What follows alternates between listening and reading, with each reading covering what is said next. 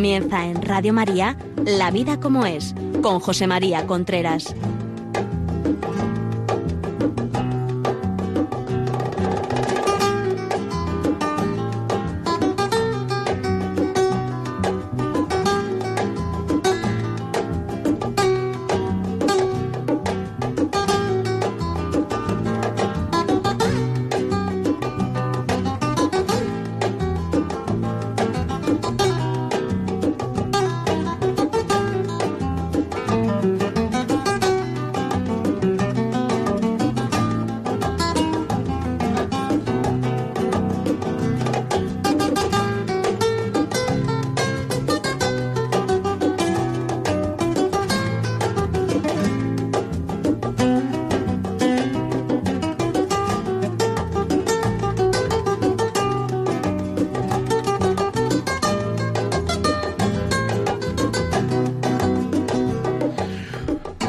Amigos, aquí estamos nuevamente en La Vida como es, el programa que semanalmente llega a ustedes a través de Radio María. Les habla José María Contreras.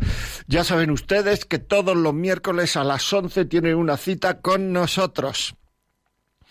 Si quieren pedirnos programas anteriores, me acaban de decir al llegar aquí al estudio que están pidiendo y que no saben, están pidiendo programas y que hay gente que no sabe cómo pedir programas anteriores. Pues mire, llamen al 91 822 8010. 91 822 8010. Pueden pedir programas anteriores o los discos recopilatorios que hay referente a la pareja y referente a la educación de los hijos. También el programa de cada día lo pueden pedir en ese, en ese mismo teléfono. Por otra parte, pueden escribirnos a la vida como es arroba radiomaria.es, la vida como es arroba radiomaria.es y, eh, bueno, pues nos dicen lo que quieran, nos consultan, nos hablan, etcétera, etcétera, etcétera. Muy bien, comenzamos. Hoy vamos a hablar de lo que rompe la pareja cosas que rompen a una pareja. Es un tema que a mí me parece que es muy actual y que está, y que está haciendo que muchísima gente sufra mucho. En la vida, por decirlo así, hay como dos clases de sufrimiento. Un sufrimiento que no se puede evitar, que es el sufrimiento, pues las enfermedades, no sé, muchísimos las catástrofes, los,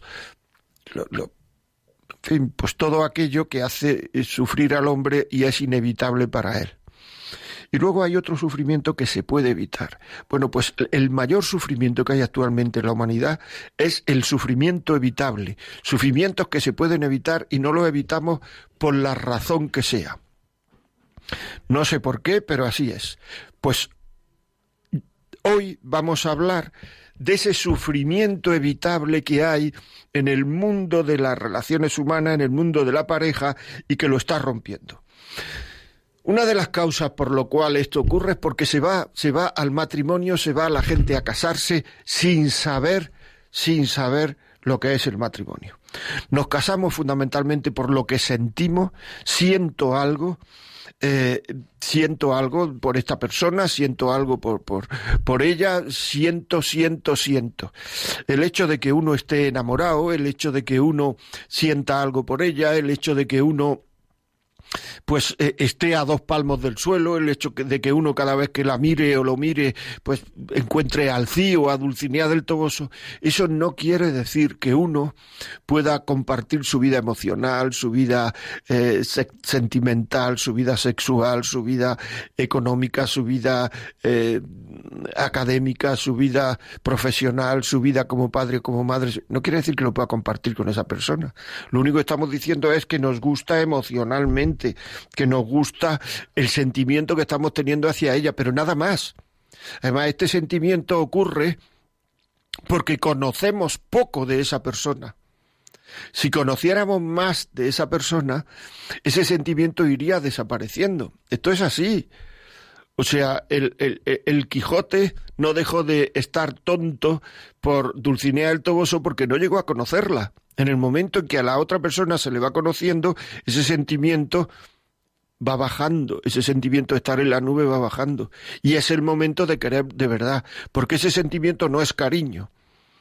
Hay gente que lo confunde con cariño, cree, se cree que quiere mucho y luego al cabo del tiempo, pues cuando eso desaparece ya se cree que no ha querido. Esto lo porque muchas de las consultas que tenemos, el problema que tiene la persona que viene a vernos es, es que no siento nada.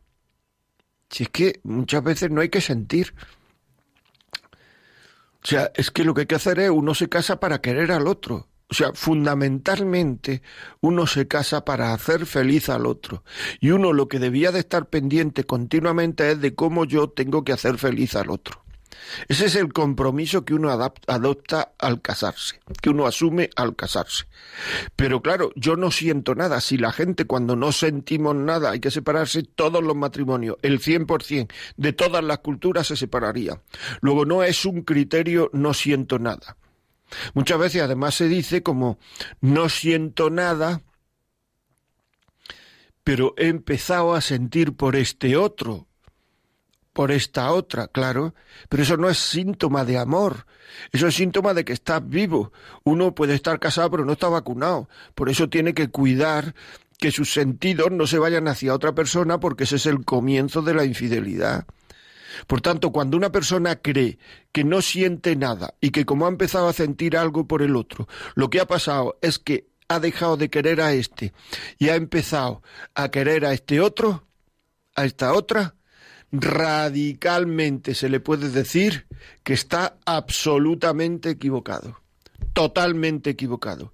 No tiene nada que ver eso con el amor. Y esto es bueno, esto es bueno saberlo.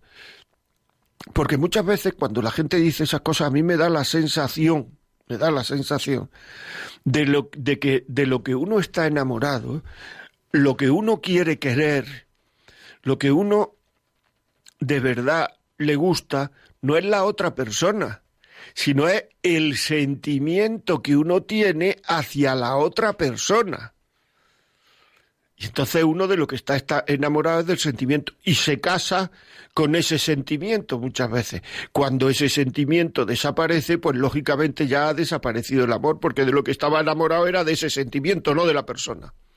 Esto, amigo, es muy importante, muy importante. Y esto hace que fracasen muchísimos matrimonios, muchísimos matrimonios.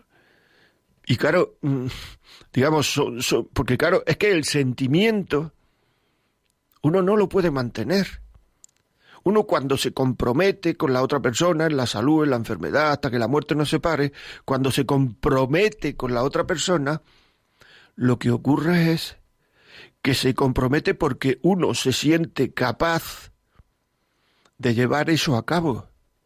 Por tanto, uno se siente capaz de que las cosas que dependen de mí, yo las voy a cumplir. Y el tener sentimiento o no tener sentimiento es una cosa que no depende de mí. No está en mis manos. Luego yo no me puedo comprometer a eso.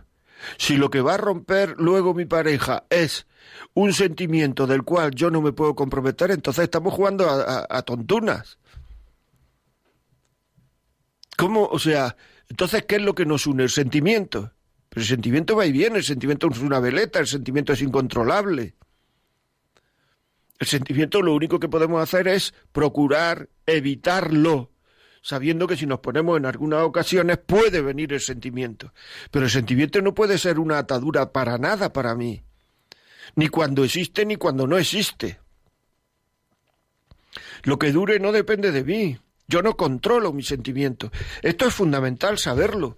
Y esto es fundamental decirlo a, todo el que podamos, a nuestros amigos que estén ennoviados, emparejados, que están casados, que están lo que sea como te fíes del sentimiento, tú no te puedes comprometer a nada. Si lo que te une es el sentimiento, tú no te puedes comprometer a nada. Claro, o sea, la libertad depende de la voluntad de lo que yo quiero y yo me comprometo con mi voluntad. El sentimiento yo no puedo asegurarlo. Y entonces, claro, así hay muchas parejas. Esto es para toda la vida, mientras esto dure. ¿Y qué es lo que tiene que durar? Ah, lo que tiene que durar es esta especie de gustirrinín, que es un sentimiento muy agradable, o sea que esto yo no me meto con él, esta especie de estar a dos palmos del suelo, esta especie de, de, por decirlo así, estar todo el día pensando en la otra persona sin esfuerzo y que ese pensamiento sea muy positivo e ilusionante, eso es lo que tiene que durar. Pues mira, si tú, mientras esto dure, y mientras no te venga eso con otra persona, es lo que va a unir tu matrimonio, no te cases. Así de claro, no te cases porque eso ni lo puedes controlar, ni lo puedes prever, ni lo puedes asegurar, ni lo puedes mantener. Luego te estás comprometiendo con una especie de intangible que no está en tus manos. ¿De acuerdo? Así es esto, o sea, es así. Es un, es un matrimonio en el cual no hay compromiso mientras esto dure. Una cosa que no está en tus manos. Claro. Mientras sienta esto. Decía al principio que la mayoría de los matrimonios, o muchos matrimonios, mucha gente que viene a verme, es yo no siento nada. Pues enhorabuena porque ha venido usted a la normalidad. Lo normal, lo frecuente, es no sentir nada. Si se siente, no es anormal y no es infrecuente, pero no quiere decir nada. Sentir puede ser normal y frecuente y no sentir puede ser normal e infrecuente. No tiene nada que ver con el amor, así de claro. Tiene que ver con el estado de ánimo, pero uno no se puede comprometer con otro por su estado de ánimo. No se puede, o sea, no se puede comprometer con otro por su estado de ánimo. Sería un error. Esto es importante. Esto es muy importante. Y hay que saberlo. O sea, hay que saberlo, que es muy importante. Que el compromiso no depende de mi estado de ánimo. El compromiso depende de mi voluntad. El compromiso depende de lo que yo quiero. Y querer, querer, amar, querer, es querer, querer. Querer, querer. Cuando uno quiere querer, ya está queriendo. Porque hay mucha gente que se arma también unos bollos tremendos y eso afecta a su matrimonio porque no sabe si quiere o no quiere. Como si tuviera que tener una balanza para ir pesando a ver quiero, no quiero, a ver, a ver dónde está mi amor para colocarlo aquí. O sea, si yo quiero querer a la otra persona, ya la estoy queriendo. No empecemos a medir y a pesar más. No tenemos ni que medir ni que pesar más. Claramente lo digo. Por otra parte, hay mucha gente que a la hora de casarse no tiene una pregunta clara y concreta, no tiene una respuesta, perdón, clara y concreta a la pregunta. Yo ¿para qué me caso? ¿Y yo por qué me caso? O sea, hay que saber por qué se casa uno y para qué se casa uno. Eso es importante, no es ninguna tontería. Hay gente que se casa por cosas y circunstancias que lo que habría que decir es no te cases. Por ejemplo, hay gente que es incapaz de dejar a una persona que tiene una adicción a las drogas, o una adicción al alcohol, o una adicción al juego, o una adicción al, al sexo. No lo puede decir, no lo puede dejar. Y luego un matrimonio con una persona que tiene una adicción es un problemón. Y se casa fundamentalmente porque cree que puede ayudarle, sin ser médico, ni terapeuta, ni psicólogo, ni nada, sino es que yo, es que me necesita. O sea, tú no te puedes casar porque el otro te necesite. Porque eso va directamente a un matrimonio fallido. Claramente. He visto muchos casos. Y luego te viene, es que si yo hubiera sabido, es que yo no sabía, es que no sé cuánto, es que no sé qué. O sea, uno no es una ONG. El matrimonio no está, el noviazgo, mejor dicho, no está para ayudar al otro. El noviazgo está para conocer si yo puedo compartir mi vida todos los aspectos de mi vida con la otra persona. Y un noviazgo positivo será aquel que termina en sí puedo compartirlo y un noviazgo positivo será aquel que termina en no puedo compartirlo.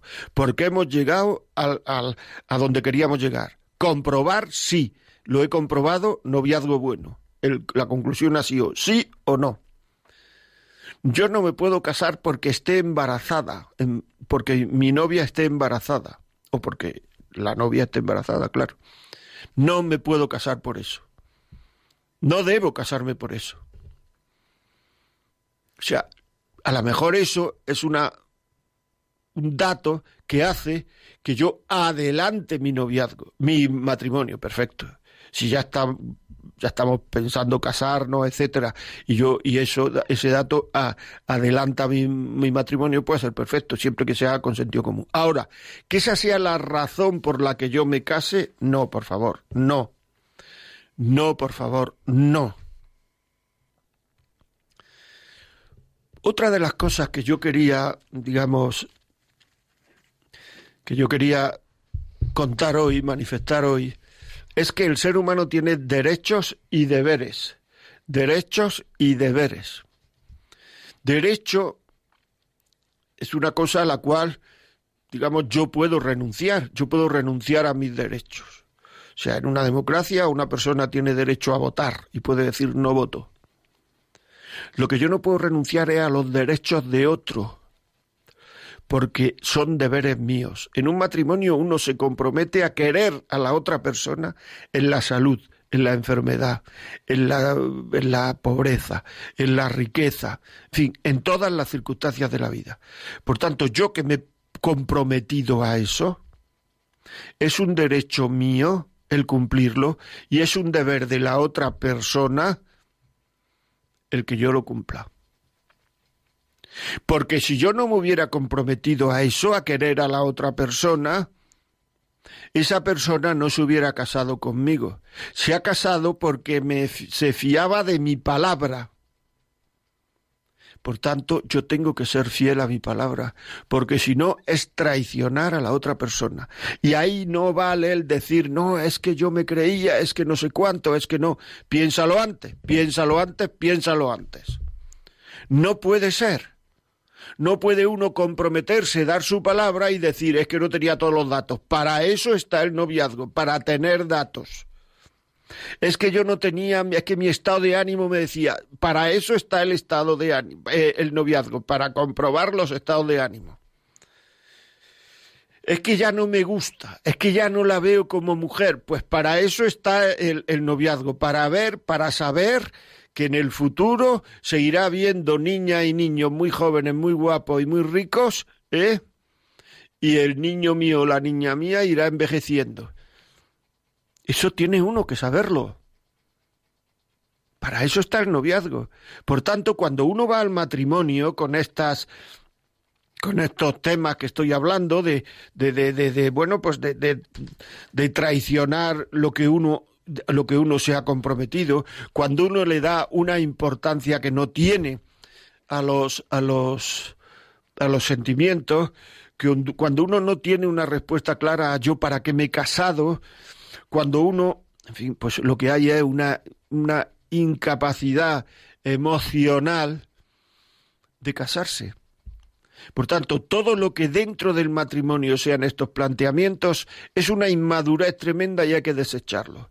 Es que hay gente que dice que yo no puedo ir contra mis sentimientos, pues, pues, pues, pues ve, pues ve, ya era hora de que puedas ir contra tus sentimientos, porque ya era hora de que fueras libre. Una persona que no puede ir contra sus sentimientos le falta libertad.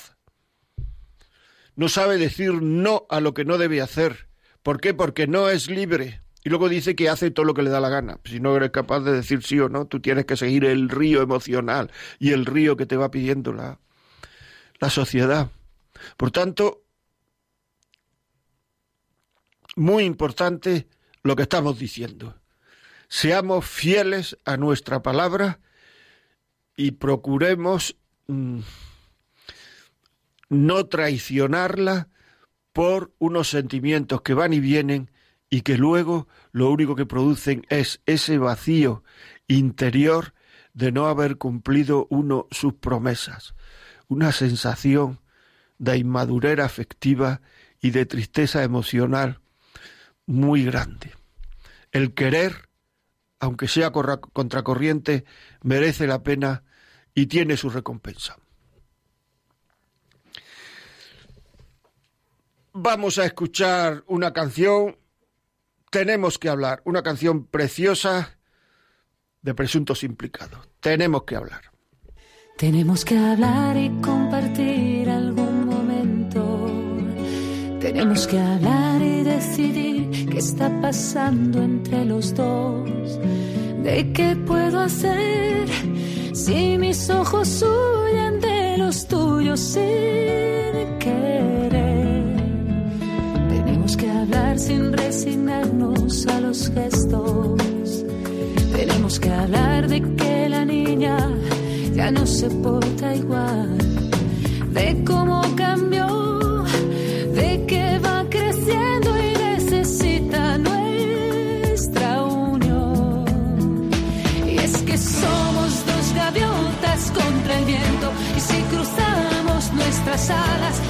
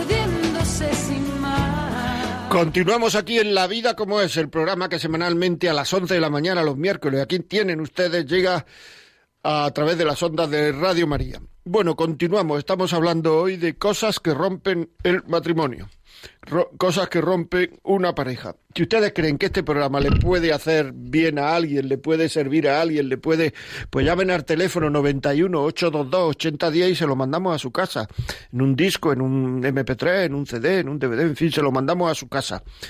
Eh, si usted quiere escucharlo, pues a partir de esta tarde o de mañana por la mañana estará colgado en los podcasts, podcast de, de La Vida como es, la fecha de hoy, y, y lo, lo escuchan y que, se, que lo escuchen sus, sus amigos. Si ustedes quieren vernos a través de Facebook Live, que se está retransmitiendo, y saludo a todo el mundo que está ahí en Facebook Live, pues dígaselo a la gente que estamos aquí también, que el programa lo emitimos en directo. Y por otra parte, si quieren comentarnos algo, hacernos alguna pregunta, consulta, etcétera, etcétera, la vida como es arroba radiomaria.es. Y seguimos. Seguimos hablando de cosas, de situaciones que pueden romper una pareja. La infidelidad. La infidelidad. Esto sería para dedicar un programa entero, la infidelidad, pero, pero, pero la infidelidad pro- proviene muchas veces de una inmadurez emocional. Estaba una vez hablando con una señora que me estaba contando lo que, bueno, me estaba contando que, que, que, que- que, bueno, que, que, tenía dudas en su matrimonio, que estaba... Y entonces eh, me decía que le había entrado el deseo con otra persona porque me miró de una manera. Una persona, la señora con la que yo estoy, de la que yo estoy hablando, pues tendría 50 años. Tenía hijos con veintitantos años. Y realmente se estaba pensando ser infiel por una persona que le miró de una manera. Bueno, pero eso que, qué madurez emocional, qué madurez humana es eso. Qué capacidad de, de querer es esa. Da la sensación que son personas que llevan el corazón en la mano, en una bandeja, ofreciendo a todo aquel que, que, que, se lo va a pedir o que se lo pide, ofreciendo, y en el momento en que alguien le, le mira de una manera, o le toca, o se sonríe, pues entonces le destrozan todo su armamento emocional. Terrible. Una persona con tan poca... Su, su, su, edificio sentimental está, está basado, en vez de en cemento, está basado en una mirada.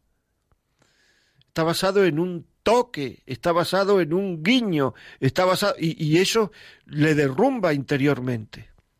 Madurez emocional. No ser inmaduros. Muchas veces nos quejamos de nuestros hijos, que es que le ha dicho un niño no sé cuánto, le ha dicho una niña no sé cuánto y ya, ya. Pues si nos pasa a nosotros igual. ¿Cómo vamos a educar a, a, nuestros hijos en la madurez emocional si no lo somos nosotros?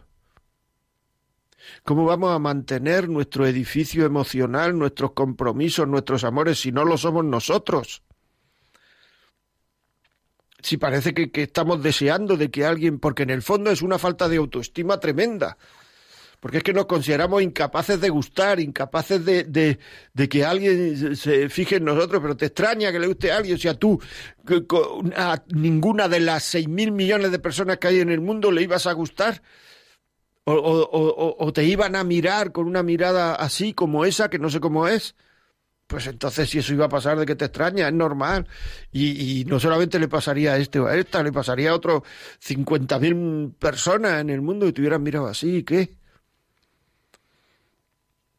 Falta de autoestima, falta de fortaleza interior, falta de madurez en el amor. Y cuando hay esto, los siguientes amores tampoco son amores, son, pues eso, sentimientos y la vida emocional de uno se puede convertir en un sub y baja hasta que ya nadie te mira porque eres muy viejo, muy vieja. Es decir, es que las cosas son así. No podemos extrañarnos. Y el ser humano es así.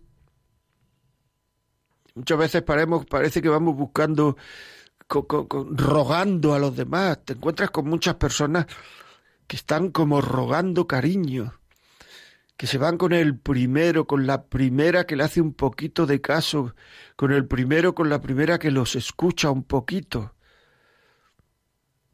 Van rogando cariño. Y esto es importante, esto es importante.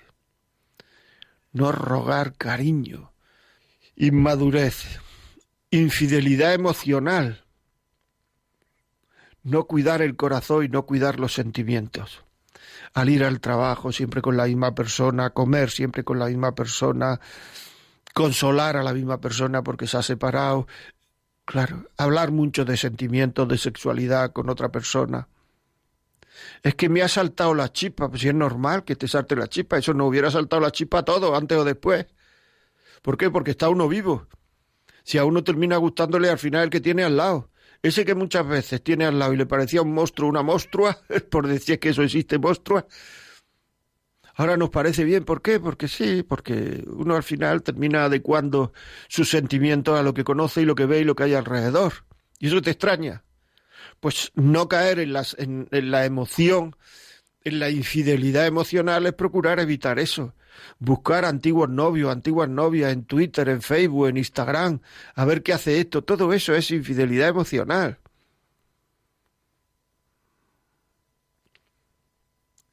Dejar correr la imaginación y la memoria sobre situaciones o hechos que van contra mi matrimonio.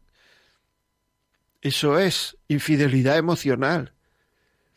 Y luego nos extrañamos de lo que nos pasa. Pues claro, pues sí que lo estás provocando. ¿Cómo no te va a pasar? Si lo estás provocando. Como diría ahora los chavales, lo estás provocando, tío, tía. Si es que lo estás provocando, ¿cómo no te va a pasar?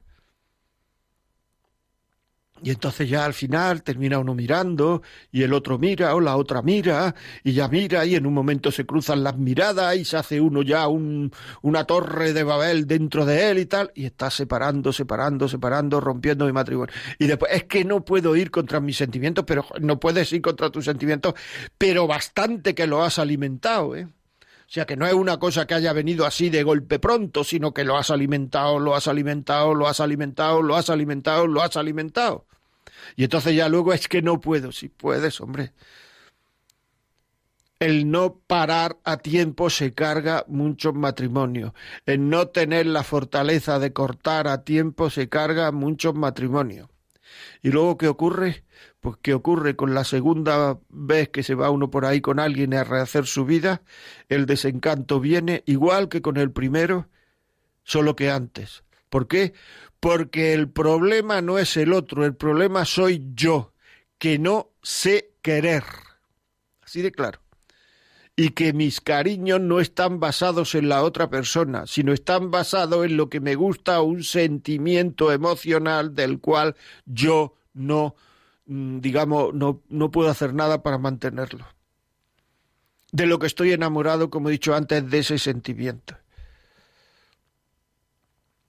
Ahí está, ahí está, el quiz de la cuestión, el quiz de la cuestión, ahí está. Y es muy importante eso que estoy diciendo, muy importante. Esta especie de, de, de cosas, de, de ilusiones mentales, de líos mentales, hacen que muchos matrimonios, en muchas familias, en muchas casas, haya un sufrimiento evitable que no se ha evitado por sentir una especie de gustirrinín durante un mes, dos meses, tres semanas, un día. Y estamos a partir de ahí haciendo sufrir a los padres, a los hijos, todo el mundo. Un desequilibrio y ya la lucha eh, de ese matrimonio es a ver si estamos bien, a ver si estamos bien, y se abandona a los niños y se abandona todo, se abandona la educación, lo otro y lo otro. Porque mi problema es sentirme bien con el otro, conmigo mismo y muchas de las desencuentros y falta de educación de los hijos es porque estoy pensando en mí, en mis amores, en mis sentimientos y en mis cosas y no estoy pensando en el otro y en los otros y en lo que viene debajo. Así es, amigos. Así es, así es. Traicionamos nuestros compromisos, vamos a llamar a las cosas por su nombre, poniéndonos donde no debíamos de habernos puesto, en situaciones que no debíamos no sabiendo cortar a tiempo. Es que, ¿qué va a decir si dejo de acompañarlo, acompañarla en el coche? Pues diga lo que quiera. Pero primero estarán tus hijos, ¿no? O tus hijos son lo primero, pero no aguanta el que dirán si dejas de acompañarla. Si es que en el fondo te gusta acompañarlo, y eso ya es infidelidad emocional. No nos engañemos. Pues le dices que vas a salir más tarde y que ya a partir de ahora te vas a ir en el autobús. Ya es decirlo una vez, ya se acabó. Seamos coherentes. No nos engañemos a nosotros mismos. Bueno, vamos a ver qué, qué es lo que ustedes opinan y, dicen y de este tema. Vamos a abrir los teléfonos, llámenos y cuéntenos su experiencia. Muchas veces digo porque estoy convencido de que lo que ustedes cuentan, que son testimonios, que son situaciones vitales, ayuda mucho más que lo que yo pueda decir. El teléfono es 910059419. 910059419. Llámenos y cuéntenos su experiencia. Se lo agradecemos muchísimo y se lo agradecen sobre todo los oyentes. Una de las cosas que a mí me ha llamado mucho la atención es que hay gente que se, que se casa para sentirse normal, cosa curiosa. Curioso eso, ¿verdad? ¿Cómo que para sentirte normal? Sí. O sea, no sé por qué tiene sensación de que no está normal en la, en la sociedad, de que no, no lo sé, o sea, de que como le ha pasado esto, le ha pasado lo de más allá, ha tenido esta enfermedad, ha tenido él. Entonces yo quiero ser una persona normal. Para ser una persona normal tengo que ser una persona, pues esto, casada, estable. Y entonces hay gente que se casa por esto. Aceptada en la medida en que, en que en mi caso pienso que voy a hacer más aceptada todo esto es fundamental. Seguro de verdad. O sea, tú no te estás casando entonces por el otro. Te estás casando buscando un reconocimiento personal a ti. Pero eso no une un matrimonio. Eso no une. Esto pasa como con los sentimientos. Todo lo que emocionalmente sube, emocionalmente baja. De hay que saberlo. Todo lo que emocionalmente sube, emocionalmente baja. Si te casas por una emoción, termina bajando. El sexo. Mucha gente se casa actualmente, bueno, porque eh, tienen relaciones durante el noviazgo, cosa que es un error. Lo digo claramente, que no me vengan diciendo que si lo hace todo el mundo, que no lo hace todo el mundo, que si que me da igual. Que me da igual.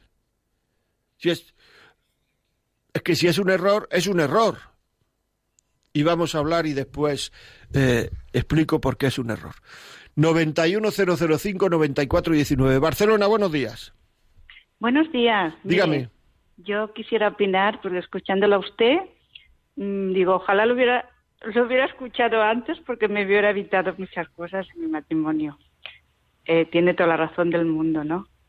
Eh, bueno, al final lo he podido superar, gracias a Dios por mi fe. Y bueno, he podido encauzar mi matrimonio, no, en soledad, pero bien, bien. Me, ha enseñado mucho, me hecho más fuerte y tiene toda la razón que le valga testimonio y todo lo que usted dice para las personas, ¿no? Para que aprendan de, de los errores de los demás. ¿Dónde está el error fundamental desde su punto de vista? Mm, bueno, pues emocional, la juventud, la falta de experiencia, eh, bueno, el querer salir de una situación de casa familiar, mm, todo. Entonces todo se paga, ¿no? Muy bien. Todo se paga. Pues muchas gracias, muy amable por su testimonio. Muy bien, gracias a usted por su labor que hace, tan buena. Muchas gracias. Dios, buenos Dios, buenos días. José, buenos días. Buenos días, es un placer hablar con usted y felicitarle por el programa suyo. ¿eh? Muchas gracias. Le felicito, eh, lo escucho todos, todos los días que puedo. Ahora estoy jubilado y por lo tanto pues tengo más tiempo que, que cuando trabajaba, ¿no? Bueno, el tema es el siguiente. Estoy totalmente de acuerdo con usted. Quizá por mi profesión mm, he visto muchas cosas, muchísimas cosas, y, ahora estoy jubilado eh, como usted bien dice, el noviazgo es para conocerse a las personas. Yo soy de, pues bueno, del tiempo de los dinosaurios, cuando festeabas cinco años y tenías el, el síndrome de la castidad, el síndrome de la abstinencia y el síndrome de, de bueno, de, de que no podías tocar nada más que de las manos y, y de las manos los dedos, ¿no? Me casé con una señora que la quiero, bueno, la quiero, la quiero. Por eso me casé. 46 años de matrimonio, dos hijos, ya muy mayores. Pero mm, esta persona, yo no me di cuenta en, en ese noviazgo de cinco años que era un noviazgo largo, pues entonces eran dos noviazgos muy largos, excesivamente largos. Para conocerse una persona no, no hace falta tanto tiempo. Pero eh, esta persona es egocéntrica, narcisista y tóxica. Entonces yo soy creyente, eh, soy cristiano, voy todos los días, si puedo, a, la, a comulgar y a la iglesia, y sé que es mi cruz, y tengo que soportarlo, usted me entiende lo que quiero decirle, porque, pues bueno, mm, ya le digo que por mi profesión eh, han pasado por mis manos, no le voy a decir miles, porque sería un, falso testimonio, pero sí centenares de divorcios, comprende usted lo que quiero decirle entonces, pues eh, tengo que seguir aguantando esa cruz, porque es mi penitencia.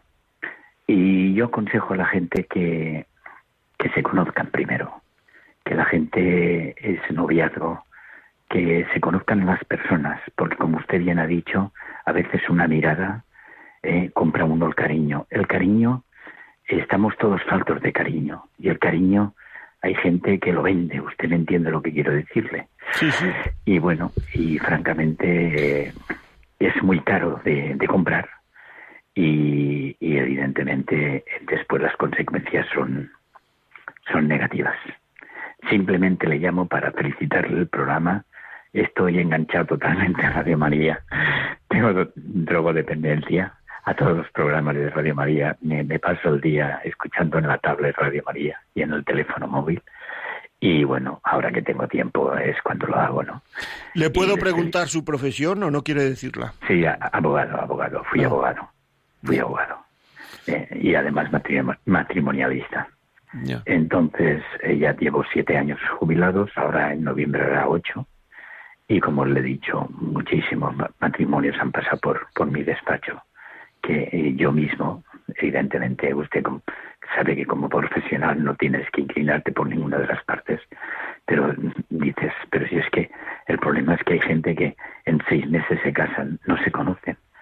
Si yo como, como, como me pongo como ejemplo para no ofender a nadie, ¿no?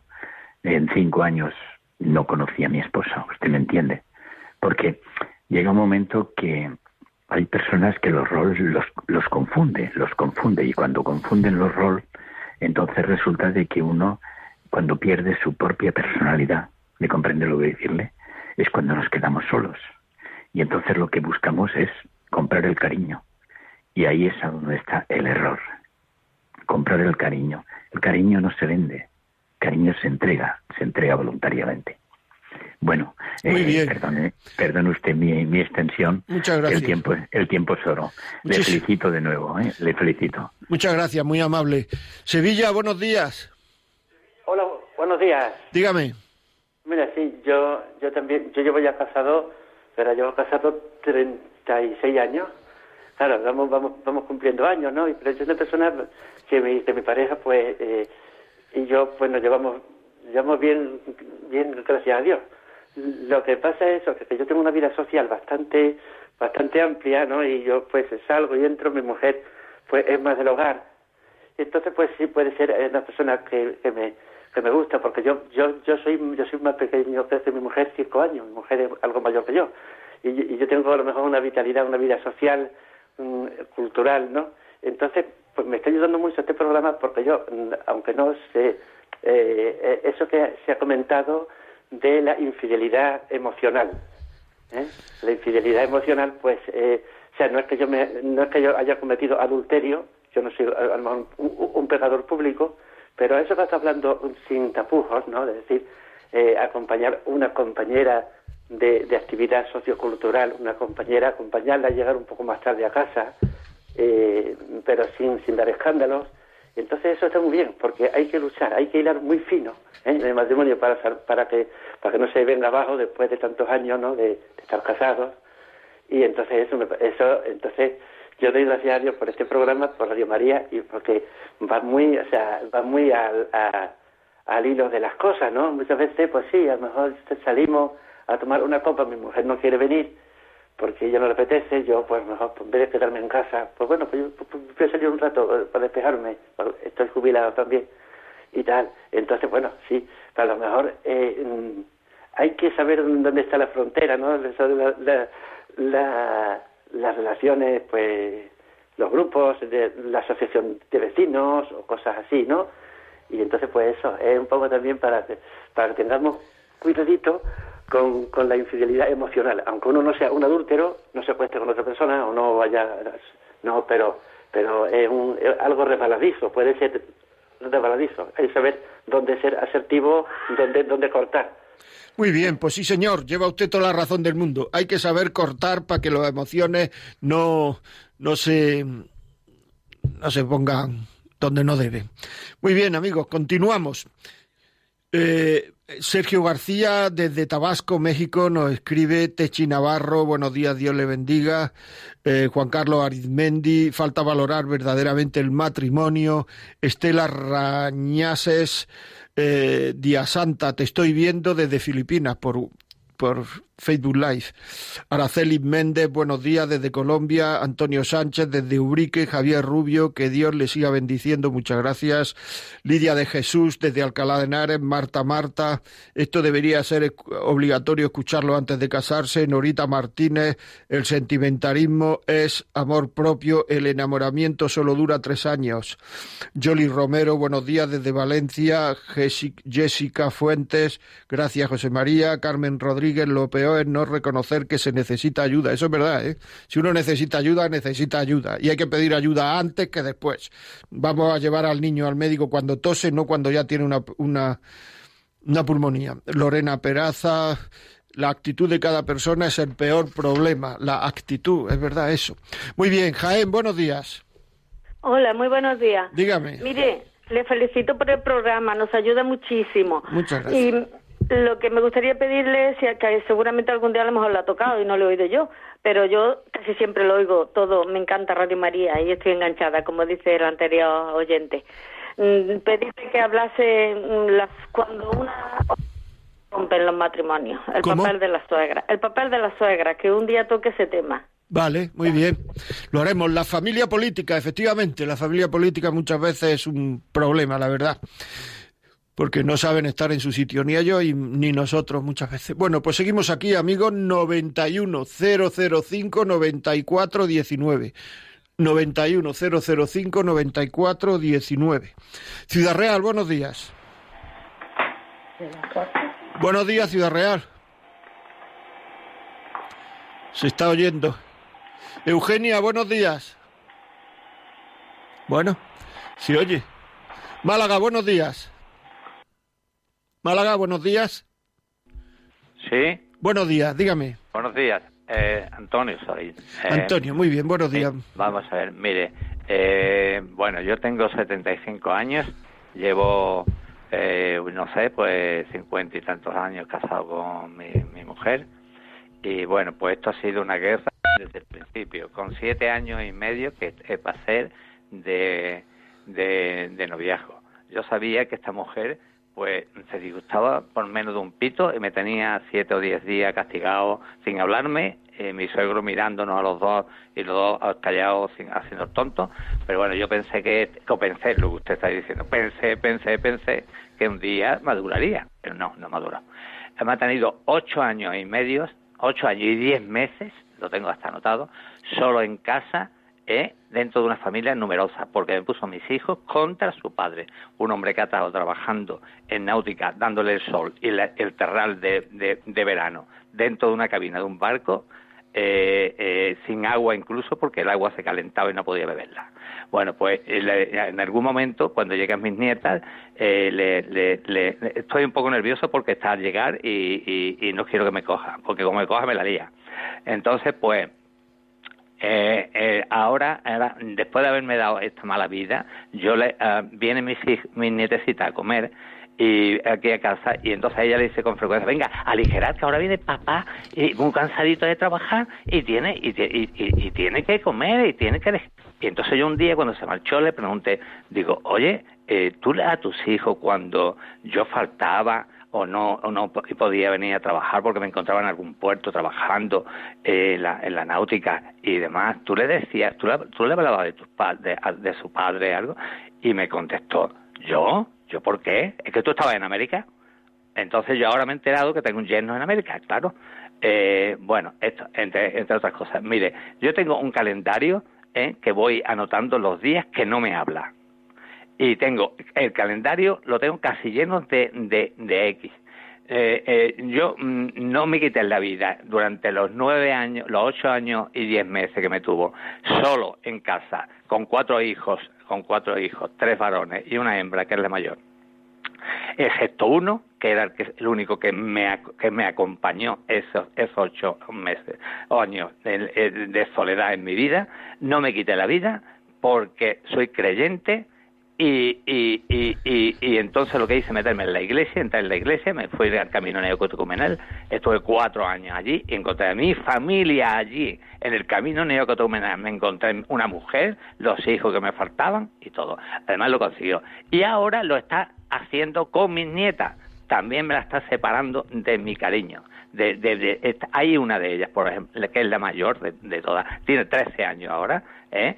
y, y esa niña ha sido para mí vamos, que donde yo estaba no, no, no, no había hueco para otra persona. Bueno, pues me la está quitando, me la está la estruja cada vez que la coge y todo, y, y, bueno, mm, no quiero, no quiero alargarme más. Eh, la familia política también le ha hecho mucho daño a ella y a mí. Mucho daño. Es que me he acordado por la última señora que ha hablado de, la, familia política. Ella, mm, mi casa siempre ha sido, ha estado dirigida desde el exterior. Yo no he podido llevar a mis hijos o educarlo a mi manera que hubiese sido dentro de la iglesia, hubiese sido mm, educándolo, mm, eh, mm, soltando su pantaloncito, eh, no estrujándolo, o sea, sacándole las rayitas, esta es mi forma de ser.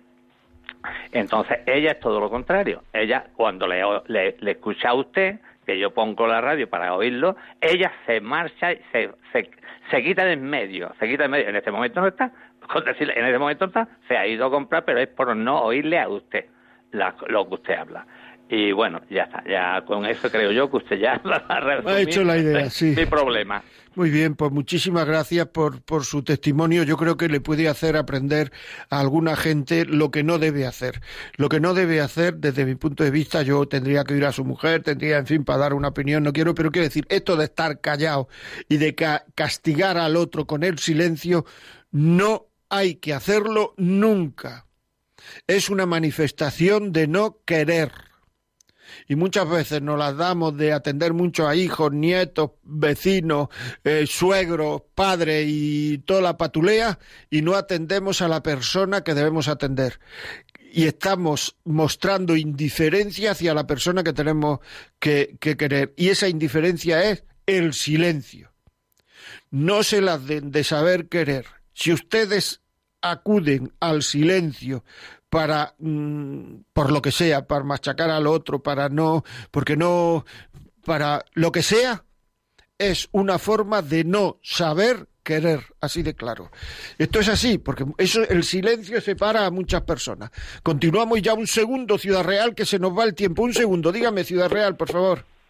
Hola, buenos días. Buenos días. Mire usted, yo le quiero contar mi vida. De joven tuve un chico que me pretendió y yo lo quería y él me quería a mí. Pero yo soy mm, mm, practicante espiritual, o sea que me, gusta mucho lo espiritual. Pero yo no sabía si ese muchacho querría en eso o no creía. Entonces yo lo dejé. A los 23 años conocí a otro chico y me puse novia con él, me casé con él, fui muy feliz porque mire usted, la noche de bodas para nosotros fue lo mayor del mundo, porque nosotros no sabíamos lo que era aquello. No es como ahora, que los niños están relengos y hacen lo que les da la gana y lo que quieren. Pues mire usted, a los siete años de estar casada cayó mi marido malo, porque tuvo tres accidentes de, de albañilería. Entonces lo operaron de la espina. Y yo con él estuve en Madrid y mis hijos aquí en el pueblo, con la familia.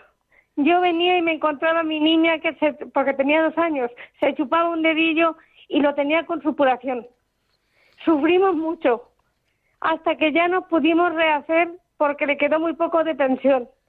Fuimos muy felices en mi vida. Mi marido y yo éramos muy felices. Y yo trabajando con él a la par, porque lo que le salía lo cogíamos. Y yo estuve trabajando hasta que se murió con él. Mi marido murió a los 72 años. Yo estuve allá 10 pero soy muy feliz porque tengo tres hijos que son maravillosos. Pues muchísimas gracias, muchas gracias, de verdad es un testimonio de vida. Pues muy emocionante, Ciudad Real, la verdad, cuando uno de verdad se quiere, cuando uno no piensa en el alrededor, cuando uno lo que quiere es hacer ferir al otro, estar pendiente del otro, al final merece la pena. Antes en las películas incluso tal, salía películas antiguas y tal, hay que ver, se encontraban dos chicos y tal, yo lo que quiero es envejecer contigo, llegar contigo viejecito, estar contigo de la mano viejecito, ahora no se habla de eso. No se habla porque hay una desconfianza bestial en el amor verdadero. Si es que es así, es que uno mismo se considera incapaz de querer, incapaz de sacrificarse por el otro. Solo se considera uno capaz de sentir de sentir, pero no de querer.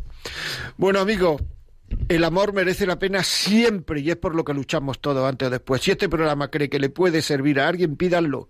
91 822 8010. Pídanlo y se lo mandamos a casa. Por otra parte, si lo que quieren es escucharlo en podcast, pues entren en los podcasts de Radio María, La Vida como ella, y estará colgado a partir de esta tarde o mañana. También nos pueden ver en Facebook Live. Entrar en Facebook, Radio María, La Vida como ella, está colgado el programa saludo a las personas de Facebook. Y por otra parte, si quieren decirnos algo, no sé, alguna cosa, la vida como es, arroba radiomaria.es. La vida como es, arroba radiomaria.es. Pues nada más, hasta la semana que viene. Que sean felices y pasen un buen día.